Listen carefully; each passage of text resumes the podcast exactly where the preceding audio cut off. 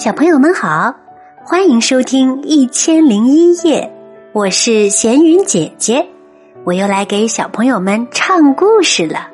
想要收听闲云姐姐更多音乐剧，可以在喜马拉雅上搜索“闲云姐姐”找到我哦。好啦，我们来听故事吧。爱喝酒的太阳公公。远古的时候，有一天。太阳公公觉得很寂寞，就自己喝起了闷酒。一不小心，酒就喝多了，他的脸变得红红的，拿着酒瓶醉醺醺的在天上到处转悠。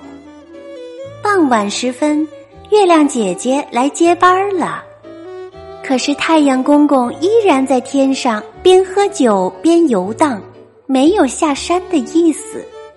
月亮姐姐提醒他说：“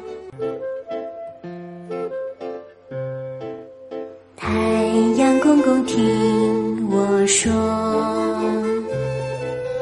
你马上该下山啦，不要再到处游荡啦，喝多酒是要误事。”的太阳公公，听我说，你马上该下山啦，不要再到处游荡啦，喝多酒是要误事的。可是太阳公公装作没听到，还在自顾自的喝着他的酒。月亮姐姐没办法，不能由着太阳公公胡闹下去呀，只好一把夺过太阳公公手中的酒瓶，扔进了大海。太阳公公着急了，连忙到大海里去捞。月亮姐姐冉冉的升上了天空。可他发现自己无法照亮大地，因为月亮本身并不会发光，它是依靠反射太阳的光芒来给大地带来亮光的。可是太阳公公跳到海里去了，月亮姐姐无法反射它的光芒，这可怎么办呢？太阳公公这时在海里到处寻找他的酒瓶。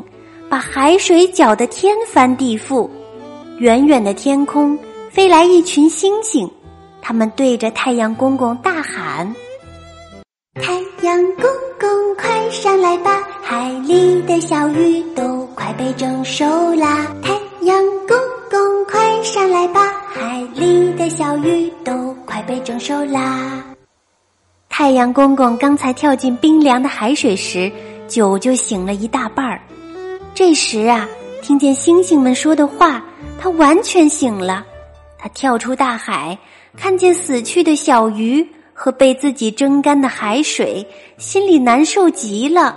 太阳公公说道：“哎呀呀，我做了什么呀？哎呀呀，我都做了些什么